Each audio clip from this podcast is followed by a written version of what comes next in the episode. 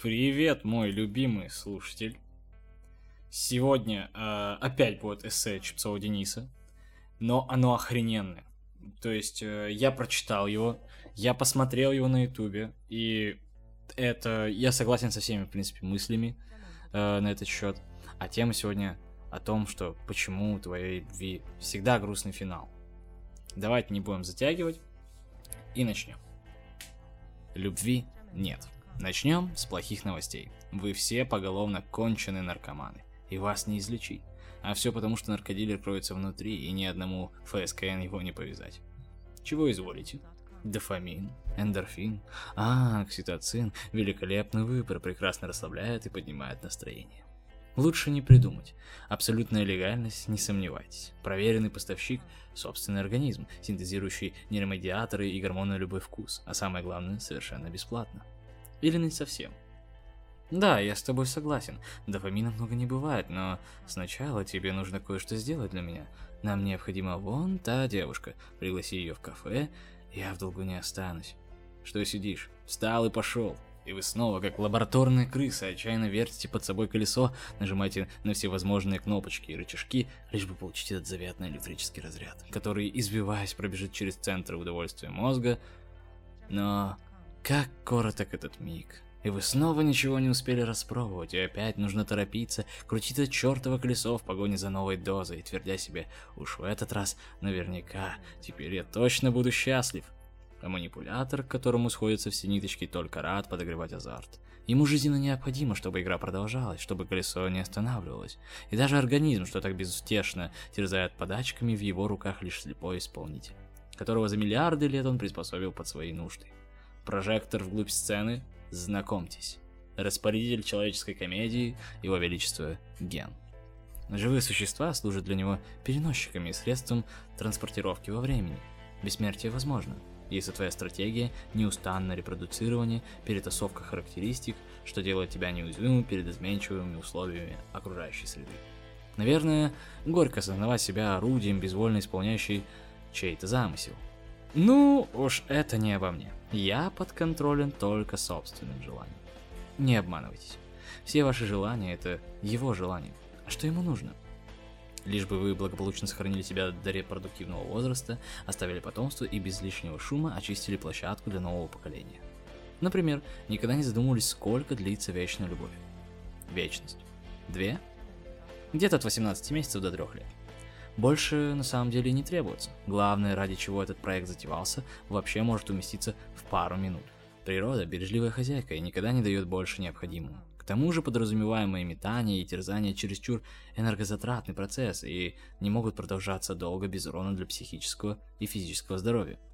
Правда, иногда романтический период затягивается, например, если партнеров разделяет расстояние. Такой тип отношений антрополог Хелен Фишер именует притяжением из-за недоступности. Фишка в том, что если мозг чувствует, что удовольствие откладывается, он продолжает активизировать дофаминовую систему, подталкивая вас к действию. Соответственно, крепнет чувство любви. Так что любви вопреки расстоянию не существует. Зато есть любовь благодаря разлуке. Если бы Монтеки и Капулетти были капельку хитрее, они бы организовывали для своих отпрысков ежедневное принудительное свидание. В конечном счете, Ромео и Джульетта друг другу бы опротивили. Современная матримониальная культура также не уживается с пониманием любви как неугасающей силы. Количество разводов относительно зарегистрированных браков, согласно данным Росстата по состоянию на 2016 год, составляет 61%. То есть расторжение брака является скорее правилом, чем исключением. Самым непростым периодом для семьи является рубеж от 5 до 9 лет совместной жизни. Именно на этот промежуток приходится большинство разводов – Принимание во внимание указанной выше цифры от 18 месяцев до 3 лет, эта продолжительность кажется еще неплохим результатом. По понятным причинам нет статистики, которая могла бы отразить число несчастных браков, в которых супруги непонятно зачем друг друга терпят, процент измен, затяжных романов или коротких интрижек на стороне. Ни первое, ни второе, как вы понимаете, не играет пользу концепции вечной любви. Так из чего состоит любовь? Берите скальпель, препарируйте. Первое, что попадается на глаза – дофамин – Столь только забрежить. Стоит только забрежить обещанию награды, и ваш мозг уже начинает истекать им. В 2001 году вышло исследование, в котором было доказано, что дофамин отвечает не за переживание удовольствия, как считалось ранее, а лишь за его предвкушение. Это на его совести достать звезды с неба, мотивации и движения. Он шепчет тебе. Не сиди же ты как истукан, подойди к ней, заговори что-нибудь про глаза, маму и зятя. Должно сработать. И вот у вас намечается свидание, ладони предательски потеют, а сердце ошалой птицей мечется в груди, не находя выход. Это, мой друг, не что иное, как адреналин. Именно на его совести твоя бессонная возбудораженность как будто током шарахнула. Кажется, приоткроешь в темноте глаза, и из них, как из прожекторов, хлынет свет. Но адреналин позволяет безраздельно сосредоточиться на объекте обожания. Из-за него мантра «прочь из моей головы» не работает. Он заставляет нарезать круги перед окнами возлюбленной, а мысль о том, чтобы спокойно подождать на скамейке, чудовищно неосуществима. При этом уровень серотонина, нейротрансмиттера счастья, безнадежно падает, что только усиливает тяготение к партнеру. Лишь рядом с ней можно почувствовать себя счастливым, верно? Меланхолия Пьеро, сохнущего по Мальвине, как раз следствие этих изменений. Ложка икры, которая, как известно, богата триптофаном, пищевым источником для синтеза серотонина, возможно, могла бы облегчить терзание бедняги. Под всеми этими веществами ощущение влюбленного сравнимо с эффектом от под всеми этими веществами ощущение влюбленного сравнимо с эффектом от употребления кокаина. И это не просто фигура речи. Исследователи Сиракузского университета насчитали 12 продуцирующих состояний эйфории, химических соединений, среди них и названных выше, которые выбрасываются в 12 областях головного мозга одновременно. Ах, как прекрасен мир без наркотиков. Последующие годы отношений, есть же долгие долгие браки, и ваша бабушка с дедушкой, вероятно, тому подтверждение, именуются учеными постным словом привязанность и характеризуется уже совсем иным набор гормонов и нейромедиаторов. И уж точно не могут похвастаться такими неистовством эмоций, красок и химических соединений. Уровень дофамина падает. Еще бы. Больше незачем петь серенады и карабкаться с цветами пожарной лестницы. Выработка серотонина приходит в норму, от былой зависимости не остается и следа. На сцену выходят окситоцин и вазопрессин, призванные привнести в жизнь размеренность, душевную близость, супружескую верность. Правда, со своей работой, как показывает статистика разводов, они справляются реже, чем через раз. Любви нет. Остывание неизбежно. Секреция веществ, программирующих ощущение романтической любви, снижается, и бывшие любовники, некогда клявшиеся друг другу в неразлучности, как ни в чем не бывало, разбегаются в поисках новых доз. Ну и что? Зато кого любить определяю я сам, я и никто иной. Боюсь, что нет. Даже ваш выбор, взлелеянный во снах, вытканный из самого заветного, что у вас есть, сделан без вашего участия. Все начинается с критериев привлекательности, базирующихся на сугубо инженерном подходе. Как к средству для произведения потомства. У девушки с округлыми ягодицами или парня с широкими плечами больше шансов оказаться в фокусе вашего внимания, просто как у более здоровой и перспективной особи. Это уж потом, задним числом, вы расскажете себе, как полюбили ее за прекрасную душу. Но вначале ягодицы. К тому же никто не отменял эталоны красоты, принятые в культурной среде, из которой вы родом. Окажись вы простым мавританским пареньком на западе Африки, то почти наверняка томились бы по некой юной особе весом, весом в центнер. Так исторически сложилось, что в этой части света сексуальность женщины измеряется в жировых складках. Девушек буквально откармливают, чтобы придать им презентабельные формы. Выходит, ваш безупречный вкус не является вашей заслугой. Ну и без чего не обойдется ни один разговор о свободе выбора, так это бессознательные процессы, происходящие помимо вашего «я». Того самого, что думает, что что-то там выбирает. Например, слышали вы о том, что привлекательность партнера определяется в том числе и по запаху? Вы это делаете каждый раз, руководствуясь альфакторными маркерами, которые сигнализируют бог весь о каких преимуществах кандидата для испаривания. Вернее, не вы, а организм, ни разу вас не спросивший. Вот и все что делает ваш объект воздыхания единственным из нескольких миллиардов подобных. Не последнюю роль играет принцип доступности. Те из вас, кто верит в предначертанность, никогда не задумывались, почему наши половинки всегда бродят где-то рядом. Они учатся с нами в школе, в вузе, работают в одном офисе, проживают на соседних улицах. У нас общие друзья, а мамы сватывают нас вместе. Не посещала ли вас мысль о миллиарде или хотя бы миллионе других кандидатур, с которыми просто в силу географической расселенности вам никогда не встретиться? Прямо сейчас, где-то в Лиле на севере Франции, сонно улыбаясь просыпается девушка, которая создана для тебя. Но вот беда. Если бы не это эссе, ты никогда бы о ней не узнал. Но даже узнав, вряд ли бы что-то сделал с этой информацией. Но ничего, можно ведь обойтись альтернативой поближе, тем более, вероятнее всего, выбор за тебя уже сделан. Это и есть любовь. Сухой практичный расчет природы, явление для которого с таким трудом подбирают слова, все больше прибегая к многозначительным и ни к чему не обязывающим недомолвкам. Как обычно бывает, предмет оказался проще, чем представлялся на первый взгляд. И стоило ли далеко ходить, из-за самое главное о любви уже написано. Дафаминегрическ... блядь. Дафаминегрическая целеполагающая мотивация к формированию устойчивой парной связи.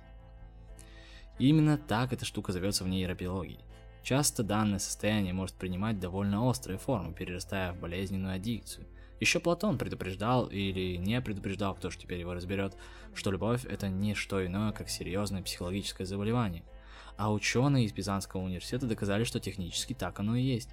Согласно исследованию, при сильной влюбленности некоторые отделы мозга активируются так же, как при обессивно-компульсивном расстройстве. Понимаете, каково надувательство? Состояние по механизму возникновения схоже с психическим заболеванием, с подробно описанной симптоматикой и строго обозначенной продолжительностью острого периода до трех лет. Становится краеугольным понятием всей человеческой цивилизации. Ведущие духовные практики религиозной системы указывают на нее как на высшую добродетель, путь сближения с Богом и обретения просветления. Бог есть любовь, помните? Вот скрывашка научного знания прошлась и по старинному сосуду с надписью «Любовь». Мы заглядываем внутрь и вновь не застаем Бога на месте.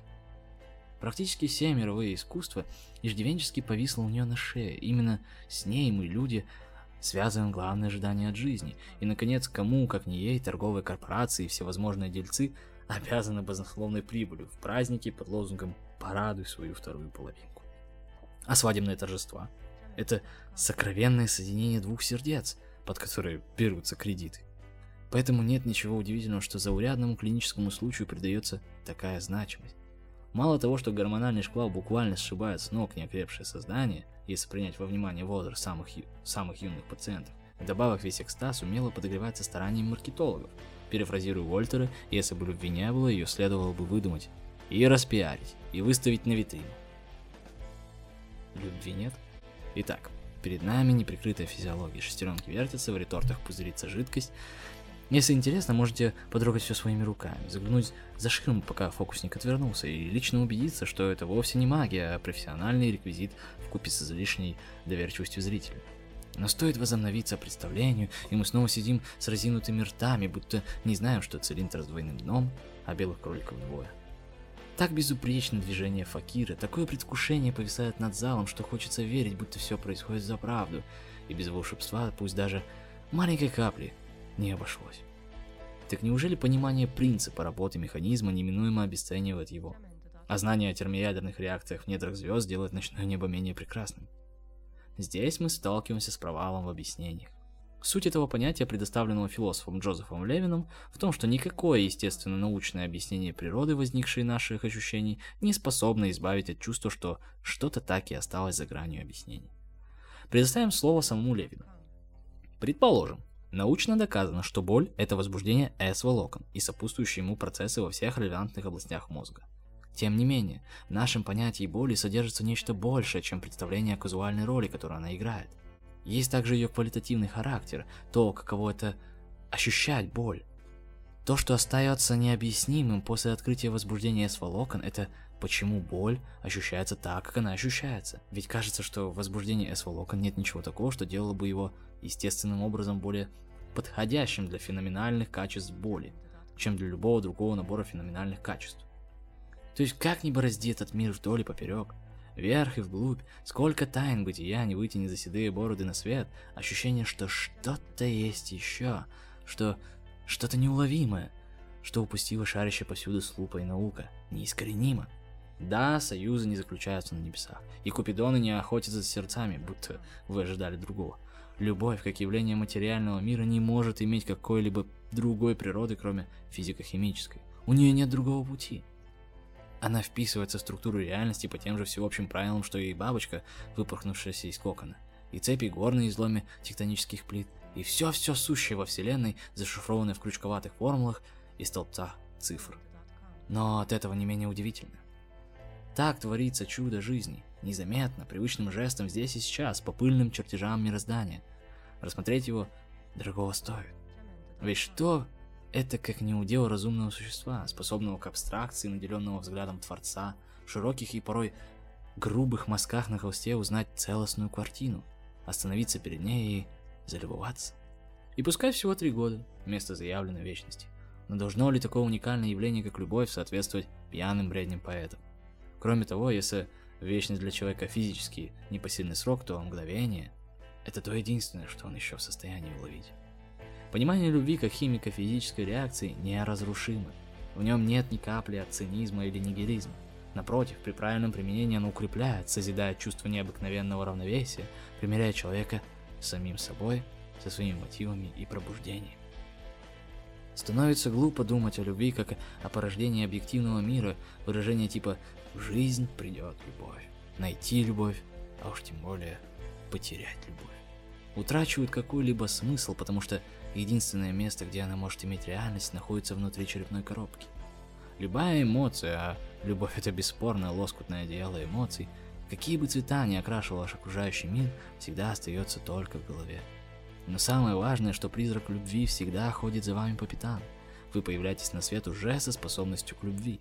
У вас изначально заложен ее остров и прообраз, который потом всю жизнь наряжается и раскрашивается вами в индивидуальное представление о красивом, светлом и достойном. Так у вашей любви начинают проступать контуры, а когда кажется, что вы наконец встретили того или ту самую, о, волшебный момент, внутренний образ сводится с его осязаемой моделью. И вот ваша любовь уже дышит, ходит, смеется. Наконец вы можете к ней прикоснуться. Но при всех ее достоинствах она лишь условное обозначение, схематическое описание ярлык для всего того заветного и невыразимого, что теплится внутри вас. Поэтому так безжалостно крушатся ожидания рифа действительности, а избранник, как всегда, оказывается совсем не тем, за кого выдавал себя вначале. Или же не таким, каким вы хотели его видеть. Союзы распадаются, люди уходят, но ваша любовь все равно остается с вами, всегда здесь внутри. Однако таково своенравное условие природы. Чтобы из темного подземелья она проросла на свет, распускаясь волшебными узорами, нужен кто-то второй. Да, друзья мои, любовь – это вера. Вера в то, что выбор, произведенный твоим генетическим базисом, что хладнокровно, как покупатель мясной лавки, примеряется к параметрам партнера, на самом деле сделан тобой – Вера в то, что дофамина, эндорфинный коктейль это нечто больше, чем просто набор химических компонентов.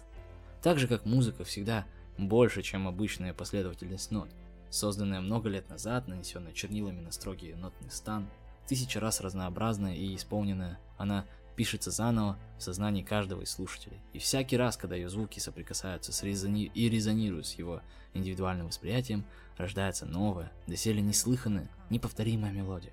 Точно так же, влюбляясь, мы твердо уверены, что несмотря на миллиарды текстов, досконально описывающих этот опыт, наша история уникальна и просто не могла произойти без нас. Возможно, в этом пресловутом сплетении возвышенного и низменного кроется главное чудо жизни, разгадка всех загадок. То, на чем столетиями кропят мыслители, поэты, извечно пытающиеся поймать на кончике пера, но что в последний миг неизменно ускользает. Вот оно, и нечего добавить. Конечно, эти размышления могут быть без труда отброшены в силу отвлеченности, и мы, как всегда, можем зайтись на том, что человек это безвольная биологическая машина, и найти тысячи коммерческих учреждений, которые выгодно идеализировать понимание любви. Но уже то, что в нас есть нечто, способное выделять заведомо обыденных вещах благородное и стройное, несмотря на бездушную прозаическую основу, переживать их возвышенными и сокровенными, ставить под сомнение однозначность, вывернутую наизнанку материального мира – и ведь когда мы слушаем музыку, слушает ее человек, машинально сканируя органами слуха сочленение звуков, а вздрагивает и заходится слезами Бог. Посвящается той, что верила в вечную любовь, настоящую со всеми осложнениями. Надеюсь, верите до сих пор. Ну что ж, вот такое эссе, достаточно длинное и достаточно интересное. Я надеюсь, что я правильно передал мысль э, и вообще что-то было понятно, что я там говорил.